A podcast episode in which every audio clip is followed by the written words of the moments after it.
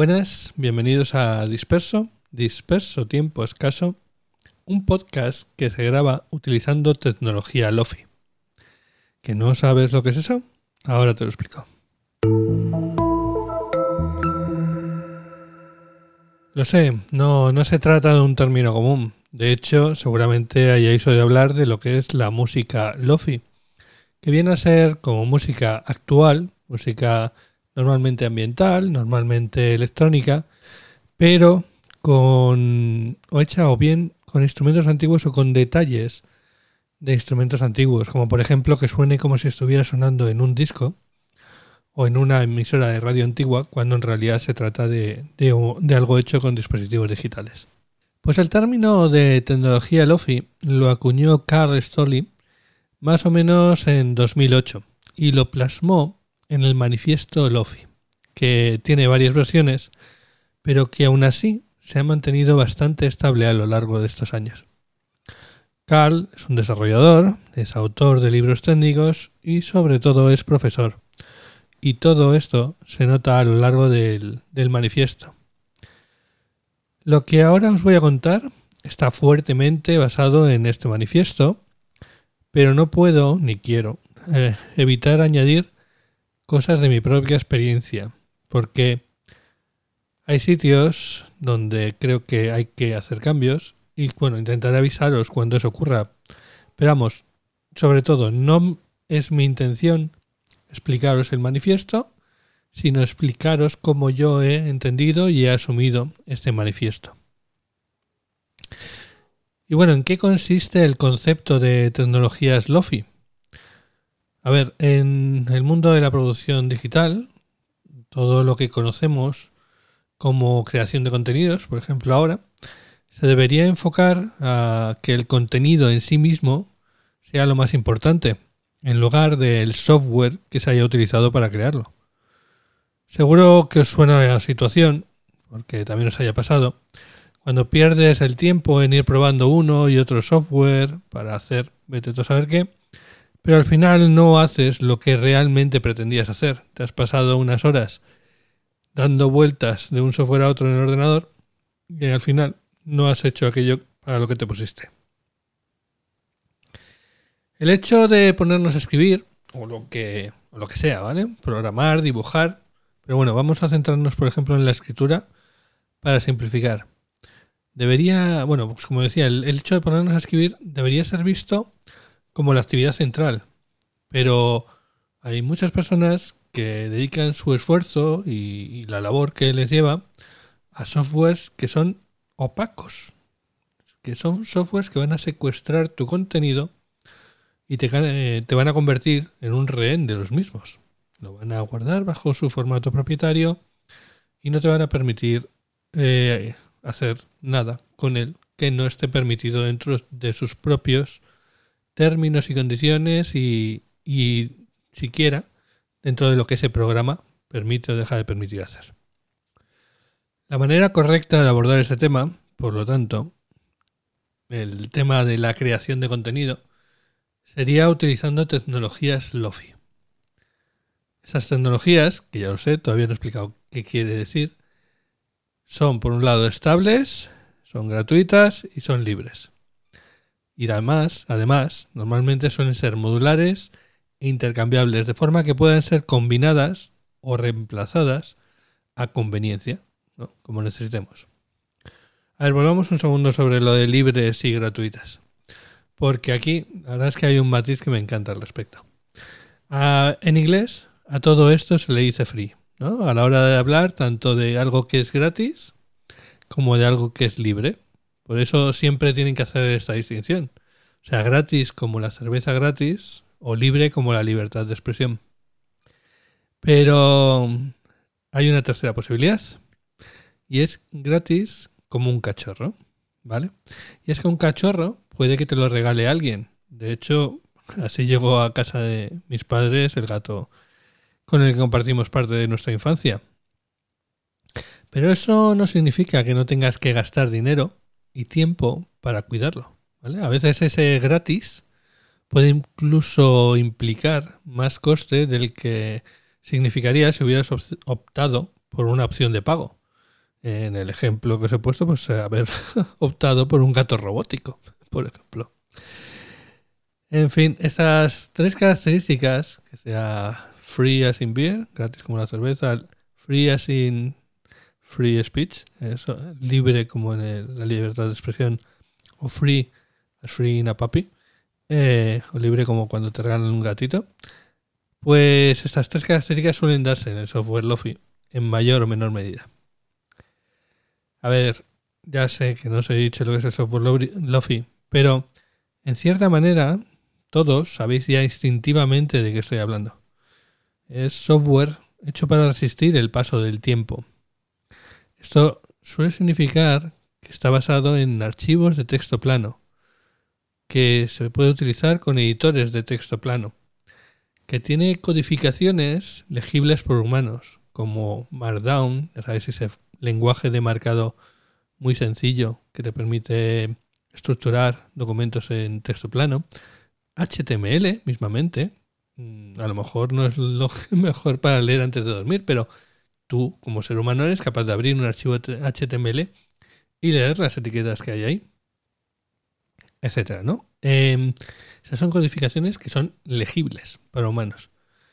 A ver, es más fácil tal vez verlo confrontándolo con lo que no es. Lo que no es mm, la tecnología Lofi es un archivo binario, un archivo ilegible para un humano que si lo abre, lo único que va a ver van a ser unos y ceros y que el único que puede interpretarlo y finalmente devolverte el texto, por ejemplo, que estabas escribiendo es una máquina.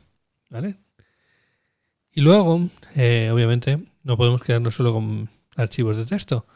También hay archivos de medios, eh, pero de propósito único, ¿vale? En formatos abiertos. Eh, una imagen, un archivo de audio mm, y similar, ¿vale? Formatos de propósito único. O sea, de nuevo, vamos a ver el contraejemplo. una vez leí que los archivos Word tenían en su interior toda una estructura de directorios. Eran básicamente un disco duro en sí mismo, con multitud de archivos, de imagen, de, fuentes, de texto, etcétera, ¿vale?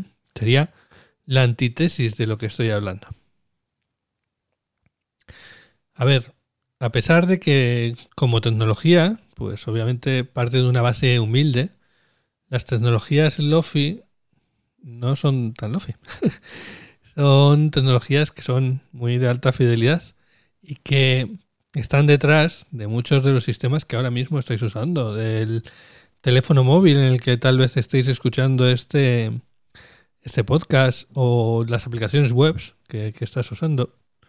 A ver, también el usar tecnologías Lofi te evita problemas como plugins que dejan de estar disponibles, formatos de archivo que se convierten en incompatibles o se van quedando atrás y ya no nada los puede leer, o softwares que requieren versiones específicas para poder acceder a tu contenido o directamente para hacer ciertas cosas con tu contenido. En fin. pero ¿por qué, ¿por qué llamar a esto tecnología Lofi? Vale. Bueno, pues obviamente es un acrónimo ¿Y qué son cada uno de los términos de esta tecnología, de la tecnología LOFI? Bueno, pues serían cuatro términos en inglés que vienen a decir Learning, Openness, Flexibility e Iteration. And iteration. Eh, traduciendo al castellano, Learning, aprendizaje, eh, Openness, apertura, Flexibility, flexibilidad, e iteration, que sería iteración. ¿Vale? El aprendizaje es esencial en cualquier acto de producción, ¿no? Cuando vamos a hacer algo. Ahí siempre hay una curva de aprendizaje, siempre nos, nos va a costar hacer algo. Pero no se trata de que obligatoriamente, para poder utilizar una tecnología LOFI, tenga que haber una curva de aprendizaje. El tema es que eh, utilizar una tecnología LOFI suele requerir una búsqueda deliberada del aprendizaje en cada acto de producción. ¿vale? Hay que prepararse para usarlo. Vale. Pero además, este aprendizaje, por la misma naturaleza de, las tecnologías que utilizamos, son tecnologías intercambiables en muchos casos, eh, modulares, crecerá este aprendizaje y escalará a medida que avance nuestro proceso creador. Es decir, cada vez iremos siendo mejores. Y ese aprendizaje que hemos, ido adquiriendo con anterioridad nos, eh, nos seguirá siendo útil. Esto en contraposición con esos cortes, por ejemplo, que tiene otro tipo de tecnologías. Eh, bueno, pues la tecnología que podríamos definir como no lofi, que pues a lo mejor cortan la forma de hacer las cosas y de repente cambian el, método de, funcionamiento y todo lo que has aprendido, o gran parte de ello, ya no sirve o sirve en muy poca medida. El segundo punto, openness, apertura, es otra característica fundamental del uso de tecnologías LOFI. Todos los componentes de una obra digital deberían de estar disponibles para su inspección, la revisión y para su extensión fuera del alcance de cualquier dispositivo, plataforma o software de producción. Es lo que os decía antes de ciertos softwares que te convierten en rehén de los mismos. Bueno, pues aquí no se trata de eso, se trata de que precisamente de lo contrario de que al estar haciendo las cosas con tecnologías abiertas, con tecnologías eh, básicas y muy estables, podemos sustituir las herramientas que usamos con mucha facilidad, ¿vale? Eh, y además, todo lo que estamos haciendo, al ser pues ficheros de texto plano, archivos de imagen, etcétera, básicamente está abierto a ser consultado. Además, esta apertura debería escalar a lo largo del tiempo y del espacio lo que incluye especialmente la personalización y la reutilización por parte de lectores y usuarios finales. El ejemplo paradigmático de esto que estoy diciendo son las licencias GPL, que hacen que el conocimiento, la inteligencia que se ha imbuido en, ese en, esa, en esa obra, pues a medida que va derivando en nuevas obras, se vaya haciendo mayor, más rico, sea genere nuevos contenidos más eh, importantes. Las tecnologías LOFI son intrínsecamente limitadas por la misma naturaleza de las herramientas que estamos usando. Pues bueno, no, tienen muchas alternativas, no tienen muchas posibilidades. Pero la flexibilidad, el que sería eh, la tercera parte del acrónimo, la flexibilidad surge de la aplicación cuidadosa de tecnologías LOFI y no de un conjunto de características incrustadas en la interfaz de, una aplicación. O sea, como principal acto de creación, la producción usando tecnologías LOFI establece la investigación y la solución imaginativa de problemas como los medios centrales para llegar a audiencias diversas equipadas con una variedad interminable de dispositivos convencionales o móviles o de asistencia, o sea, para llegar a, gente con problemas de, cualquier tipo, ¿no? Em, o con capacidades diversas. Al final, como decía, resumiendo un poco este punto, el tema no es tanto que la herramienta te proporcione un montón de funcionalidades, como el hecho de que poder tener eh, distintas herramientas y distintos contenidos a través de, estos mecanismos LOFI, sencillos, bueno, pues eh, da una flexibilidad mucho mayor en su conjunto. Y el último elemento del acrónimo, la iteración, es el elemento más difícil de la creación digital. El de la revisión sin penalización. El beneficio clave de las técnicas de producción LOFI, especialmente apoyadas por el control de versiones, por ejemplo, es la mejora lenta y constante del trabajo existente, así como la experimentación y enfoques paralelos. O sea, todos hemos oído hablar de eh, software libres, por ejemplo, que llegado a cierto punto, normalmente de crisis en su desarrollo, pues surgen distintas variaciones y que corren paralelas y al final alguna de ellas eh, o varias pueden mantenerse en el tiempo, cambiando elementos de, su funcionamiento, ¿no? Y al final eso es un enriquecer para todos, ¿vale? En general, estos principios de producción LOFI pueden ser una herramienta útil para evaluar las técnicas de producción digital que utilizas en tu trabajo digital. La iteración es el principio más consecuente y surge de la búsqueda sostenida en los otros tres principios. Aprendizaje, apertura y flexibilidad. O sea, a lo mejor no tienes que cumplir todos estos principios, estas eh, características que os he comentado de la tecnología Lofi para considerar que tu sistema de producción de contenido es bueno, robusto, pero te puede servir como una guía para saber cuánto de robusto, cuánto de, de fuerte, cuánto de resistente al paso del tiempo es.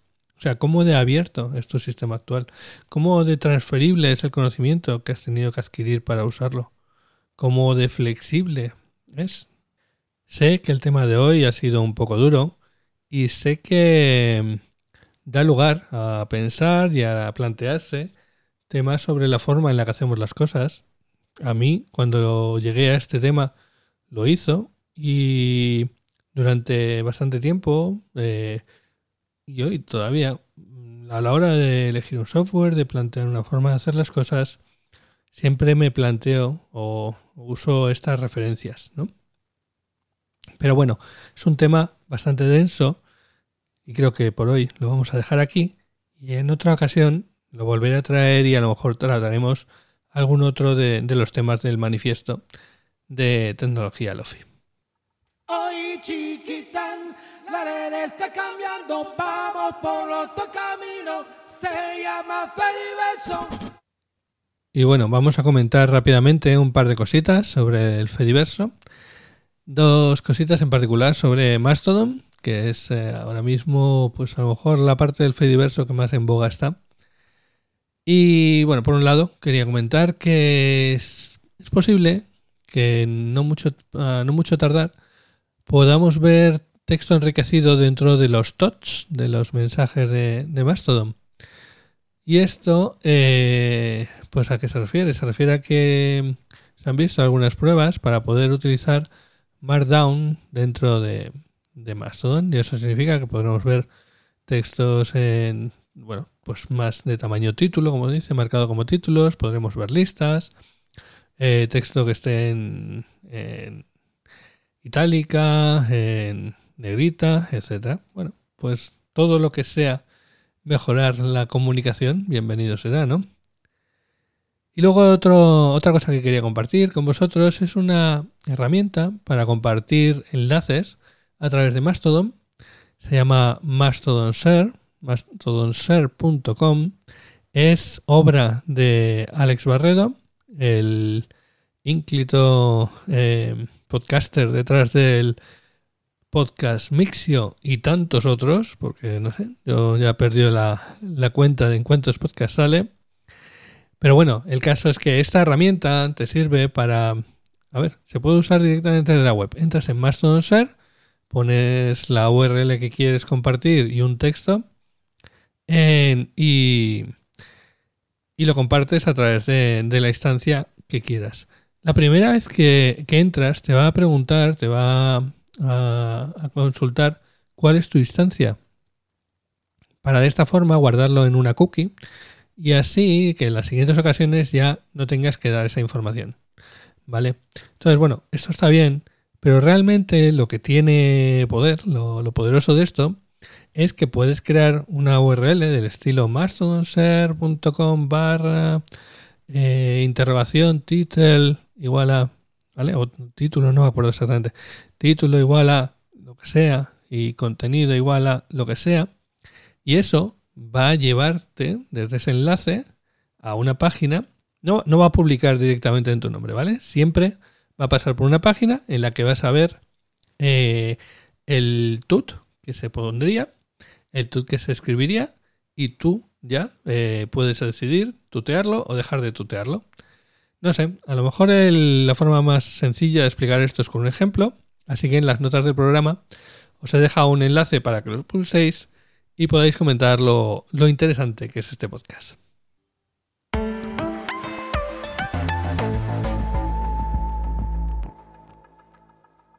Bueno, y aquí acaba este episodio del podcast que hasta ahora estaba en mi cabeza y que ahora está en la de todos vosotros.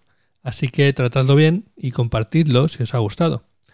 Podéis encontrar los medios de contacto y formas de suscribir al podcast en tiemposcaso.com y nos escuchamos pronto.